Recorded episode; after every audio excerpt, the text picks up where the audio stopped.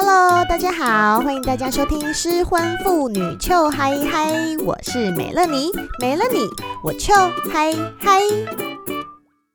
我亲爱的听众朋友们，一定都知道我因为离婚这件事情有多嗨嘛？因为我在节目上不是就再三强调吗？而且还希望大家一起加入我的失婚妇女行列。但如果你让我回想啊，从结婚到离婚这整个中间最难熬、最难过的一段时间，我相信跟我有同样经验，就是离婚经验，或是现在正在办离婚的朋友们，一定都同意，就是在你提出离婚开始到签字离婚的这一段艰苦期。这段艰苦期呢，每个人的时间都不同。可能没有小孩的夫妻吵架吵一吵，就说：“哎，谁要跟你在一起呀？啊，不然来离婚呐！走啊，啊，走啊！谁怕谁？谁怕谁？”然后就直接杀到事务所去，一天之内就搞定了。我是真的有朋友这样子哦，而且还是在办婚宴的前一天做这件事情。但后来他们还是和好了，然后又再去结了一次婚。所以你看，如果是没有小孩的话，就是哦超迅速，你可能一天之内就可以做完这件事情。但牵扯到小孩，复杂度马上就大大提升。像我自己，我就办了八个月，然后我身边有朋友是办了两年，也有朋友就是比我还早提离婚，但是到现在还卡关卡在那边，看不到尽头。我在办离婚的期间，我看了一部 Netflix 的电影，叫做。婚姻故事，Marriage Story，我不知道你们有没有看过，它是史嘉蕾。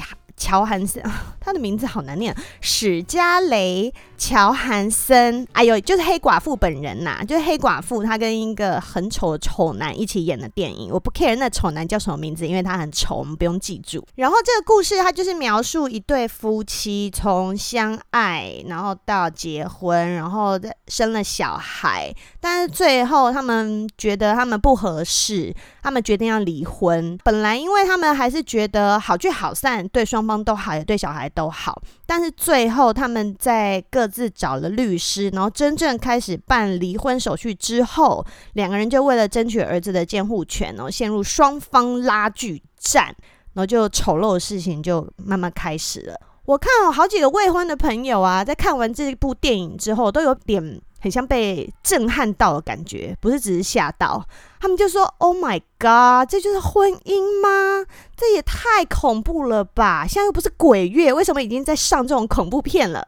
然后他们问我的感觉，我就你知道，先叹一口气，唉，再点一根烟，嗯，就说你们觉得很恐怖，但是我不觉得啊，因为这就是我现在在演的事情啊。就是我，就是每天在为了小孩的监护权、小孩的探视权，然后双方的财产等等，我们就是在 negotiate 这些事情，你来我往啊。你看，唉，这就是我的日常而已，你知道？那在电影里面啊，有一句话，我觉得非常感同身受。他是这么说的：他说，带着孩子离婚是非常痛苦的事。就像没有尸体的死亡，you know，就是有没有小孩的婚姻，真的在离婚的时候会差很多。哎，我今天是不是好像有点 sad？大家想说，一转过来就想说，美乐妮，What happened to you？你今天怎么了？对了，我们今天谈的主题是真的有一点沉重，但你知道吗？节目宗旨就是哪里有姐妹需要，美乐妮就会在哪里。我们还是尽量想办法，在这么艰苦的时刻，还是要秋嗨嗨，好不好？我在这边先提醒一下哦，单身的妹妹或者是即将要结婚的朋友们，你们不要以为姐姐今天讲的事情都跟你们没关系。来，数据会说话，还去翻数据诶。据内政部户政司资料，二零一九年，你们猜有多少人结婚？一共有十三万四千五百二十四对新人结婚，但是同年。有五万四千四百七十三对 couple 离婚哦，所以在去年的离婚率是百分之四十点四九，就是每十对夫妻里面就会有四对离婚，而且结婚不到十年的占了一半以上。噔噔，所以你们真的不要觉得离婚离你很远，何况今年是什么？二零二零，哎，史上最邪门的一年，所以什么事情都有可能会发生。所以是不是不管你是单身还是新婚，还是现在婚姻很美好，你都要随时做好准备，是不是？是，一开头就疯了。那你问我说，为什么离婚程序会搞得那么长啊？刚刚的那些未婚的美眉发问了，好像就跟你们说，为什么程序会又臭又长？第一个，通常就是因为财产分配不均。就虽然我们的法律是规定婚后财产是夫妻共有制，一人要一半，但是你知道，事情通常不会是这么绝对。而且你在提离婚跟办离婚的时候，你当然是不想要最后都双方撕破脸，然后要到法院上面让法官去帮你判个清楚。通常还是会先私下和解，就是两个人双方先讲好就好了。所以在这个时候，可能其中一方就会说：“来来来，我们来全部分一半。”那另外一个可能就说。诶，但是我赚的钱比较多啊，我就是不甘心我给你这么多啊，那就会中间会有一些拉锯。那我觉得这中间如果两个人都还可以互相讲话的话，还没有到撕破脸的话，我觉得都是可以尽量去协调的。但我有听过比较偏激的例子，就是有那种太太啊，就已经跟先生感情不好了，然后他就先把他的房子偷偷拿去卖掉，然后拿了钱人就跑，小孩他也不要了，所以这个先生他就只好去法院告他。那要告他，那你你也只能等啊，因为法院很忙嘛，而且有很多程序，你就只能等，等等等等到最后让法官裁决之后，这个婚才离得成。那除了财产之外，小孩的生活费啊、教育费，或者是另外一半的赡养费，这些都属于钱财的部分。属于钱财的话，就一定会有一些双方的争议，所以在财产分配上面，就是会拖到一些时间哦。有网友提问了，他说：“美乐你，为什么你一天到晚都在强调说婚后财产我们要分一半啦？好像说我们为了结婚都是要分一半财产呢。”我说才不是嘞，no no no！如果你可以有一个美满的婚姻，有一个很疼爱你的另外一半，然后你们也都非常和谐的在这个婚姻里面，然后搭配得很好，那当然是最棒的状态啦！我也给你们祝福。但如果今天你们已经很不合了，你总是需要这些东西来保护你自己嘛？因为有的女生就是傻傻的，什么都不知道啊。嗯，她可能会怕说，哦，现在都是老公赚钱。那如果我离了这个婚，我就什么都没有了。我只是要告诉你们这个正确观念，OK？好，那第一个讲完财产，第二个就是小孩嘛。刚刚讲到，只要牵扯到小孩，就是一个复杂。通常法官是会判给主要照顾者啦，所以妈妈如果平常是在家带小孩，然后爸爸都是在赚钱，你不要怕说哦，都会是老公在赚钱，我现在都没有自己的谋生能力，所以法官不会把小孩给我。No，其实他们是会看谁是主要照顾这个小孩的人的，OK？所以不要怕。好啦，这中间会牵扯到，当然就是，嗯、如果两个家长要轮的话，就是看谁要带周间啊，谁要带周末啊，分隔两地的话怎么办呢、嗯、怎么探视啊？因为另外一方可能会很久才看到小孩一次。重要节日像过年、连续假日，还有小孩生日这种要怎么分？就是很多很多细节。这种细节可多可少，所以当如果有一方会要求要写很细的时候，这个时间也会拖得越来越长。第三种我觉得也是蛮常见的，会把时间拖很久的，就是其中有一方的态度是。啊，老子就是不想让你爽啦，你知道？就有人很叽歪，就是这种个性啊，所以他就一直提出无理的要求，然后分明呢，就是这个先生的财产比较多，然后也有在赚钱，但是他却不要脸的要太太付赡养费。有没有觉得我讲话都讲得咬牙切齿？就是如果女方答应的话，这男的就赚到；那如果这个女的不答应，他也不让步哦，就是死撑活撑，就是要拖到上法庭。那其实你要到上法庭，其实就是一定会搞到超过一年。我觉得就真的是，唉，太辛苦了。但有时候你就会权衡说，你到底是要这个心理的煎熬，还是说你就是算算算算，就是随便，我就什么都给他，赶快让我离了好了。唉，这也是很为难的地方。最后一个我想到就是会让离婚程序变很长的，就是律师好忙。因为我们刚刚讲的那个数字嘛，你有没有发现现在离婚的人很多？所以离婚律师是不是就忙死了？因为我离婚的时候，我也是有请律师。那因为我是属于私下和解，我最后没有上到法庭。那所以你一切中间的那些往来都是靠双方的律师。那律师就是我刚刚讲的，他很忙啊，他一定会以一个要开庭的时间为最重要的，因为那个就是法官定的时间，你就是要去。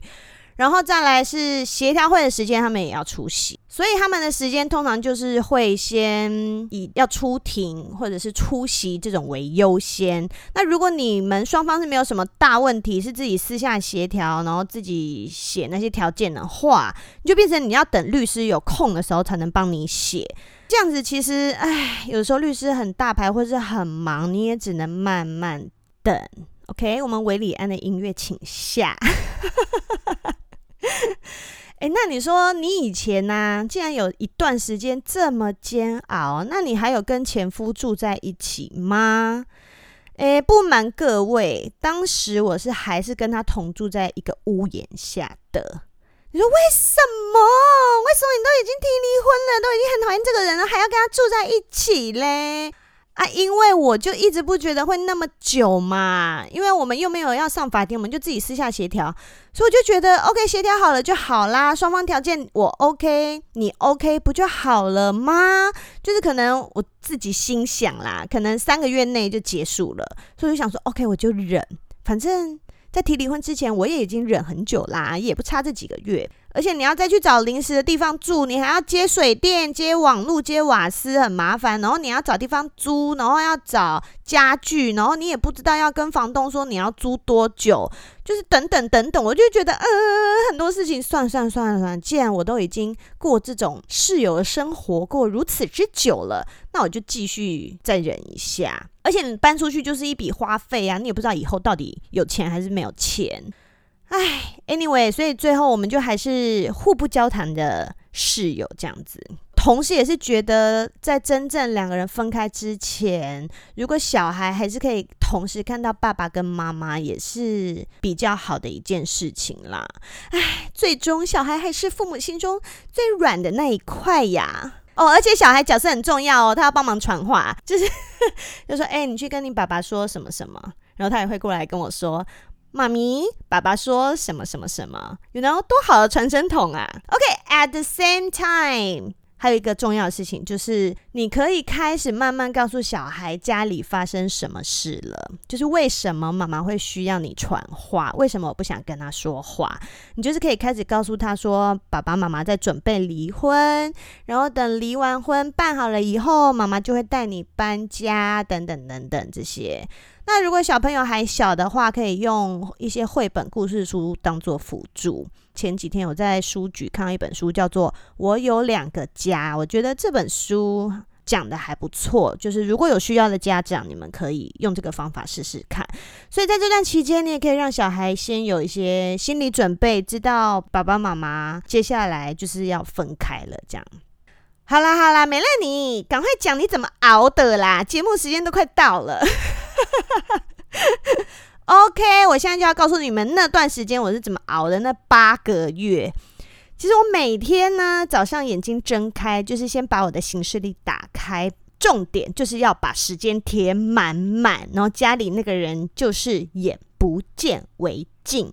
最好的状态是你有去上班啦，但是下班时间还是会看到那个未来的前夫啊，会很烦，所以你就是要找一些事情去做，或者是你要带着小孩一起去做。你知道说到这边呢，其实我一直都很羡慕那种很常出差、很常不在家的老公，或者是那种加班加到半夜回家，老婆小孩都已经睡的那种老公。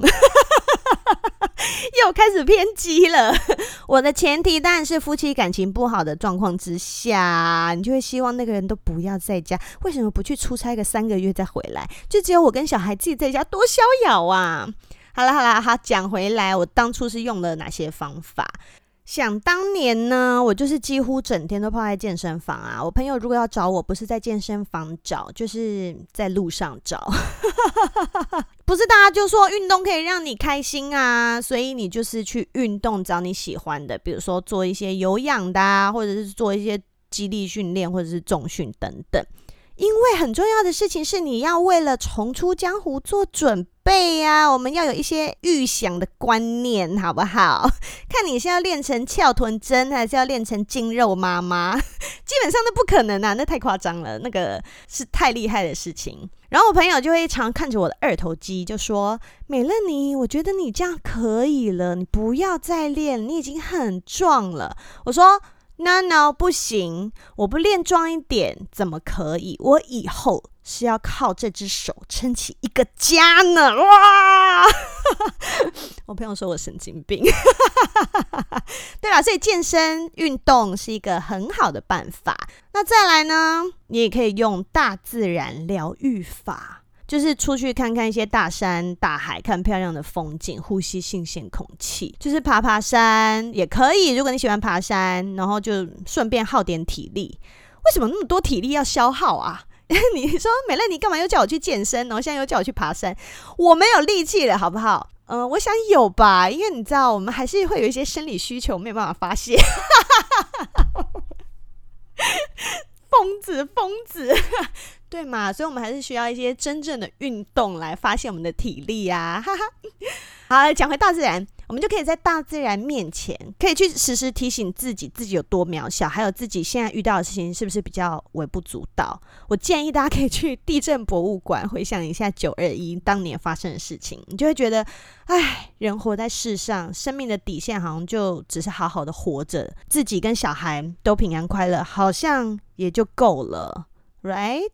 那有一些白天可能没有上班的妈妈们，我觉得你可以去做一些志工，就是去小朋友的学校啊，或者是你去一些呃慈善机构去当志工。就人家说哦，谢谢你来当志工，我们一天只需要大概三四个小时就够了。你就说不行，我硬要上满八小时，求求你不要赶我走。其实这就是一个要跟不同人说说话啊，然后你就白天变得有事情做，不要就是在家里，然后你只会一直想这件事情。最后就是一些女生都会做的事情，就是你去看韩剧吧，里面那些帅哥那么多，帅哥的脸还是可以稍微疗愈一下我们这种受伤的心灵的，而且沉浸在那个剧情里面，可以稍微超脱一下啦。再来就是你可以找你有兴趣的事情做，你去。插花啊，做蛋糕啊，然后看看书啊，或者是学一技之长都可以。就是趁这个时间找一些事情去转换心情，因为离婚的事情一定无时无刻都在你的脑海里面打转，然后你也会一直都眉头深锁，想说这一切到底什么时候才会结束啊？哦，还有还有，最重要的就是你要找朋友出来聊天，因为你一定要有一些可以跟你臭骂那个死男人的朋友，就是不管怎么样都站在你身边的朋友。就之前讲过的嘛，比上不足，比下有余。就朋友还会提供给你一些身边更悲惨的例子，你就觉得哦，OK，我好像还好，OK，那我就慢慢等。在这段期间，我真的没有 payable 给你。我只能告诉你说，你就忍吧，然后好好的规划一下未来的结呃离婚完之后，谁要结婚呢？就是离婚完之后，你想要做什么事情？因为怀抱着梦想，你就可以跟你的朋友一起加油打气。那交男朋友这件事情，会不会有从大家的脑海里面闪过呢？其实我不太懂台湾的法律行不行呢？以后可以想办法邀律师朋友来一起帮大家解答这种疑惑，因为我那时候并没有在提完离婚之后就交男朋友，但是可能有些朋友会迫不及待啦，所以这个我们后续帮你们 figure out 好吗？如果不行，我们就先交朋友嘛，你知道朋友朋友。如果你很 lucky，就是你有第二个可以住的地方。像是娘家呀，或者是你有别的房子可以搬的话，哦，拜托，赶快就带着小孩搬出去好吗？因为你就不用一直在家里看那个人的脸，看了心理压力会越来越大，而且你一直看着他，你就越赌烂，想说为什么事情还不办完？为什么我们还没办法理好？这件事情到底要搞多久？你就会脑袋里面一直在想这些事情。然后想着想着，无名火就一直烧上来，然后都烧到你以为你的更年期到了，你知道吗？但是明明我还有很多卵可以用哎。哦，如果你是因为家暴想要跟这个离婚的话，赶快搬，找警察帮助你，可以去跟法院申请保护令，好吗？那另外没有办法搬，像我这种当初还是要一直同住在屋檐下的妹妹们，请你们也要记得晚上睡觉要锁房门，然后要用椅子把门挡好。因为你不知道对方会不会在你提了离婚之后就变成最熟悉的陌生人，会做什么事情，你真的不知道，一定要保护好自己，好吗？OK。离婚这件事呢，如果能够双方好聚好散，当然是最棒的状况啦。但如果你可以这样做，真的是你上辈子不知道烧了多少香，拜了多少佛，积了多少阴德，才有办法诶，不是电视上面的艺人都说哦，我要离婚了，我们就好聚好散啊！我跟你说，那一定是装的啦，怎么可能呐、艺人还更多钱呢，要分那些东西。你看我们美凤姐搞多久，超可怜的。因为真的很多东西，你扯到钱，扯到小孩，还有那种不甘心。就很难心平气静的去看对方提出来的东西，然后去接受它。所以，如果你们两个可以这样子私下就是都接受对方提的条件，那当然是最好。因为如果有小孩，你们以后还是要见面。那记得，如果那个男的跟你来硬的，或者是自己先有家暴、先打人，然后出轨、有小三，然后跟你提了离婚，还想假狼告告、得寸进尺。拜托，你就不要让他好过，知道吗？要死命撑下去，千万不可以让贱人得逞。因为你不要觉得，唉，这真的要拖太久了啦。算了算了算了，我就什么都依他，不行。你心中一定会有一个底线，是你不能让步的，请你一定要好好的坚持。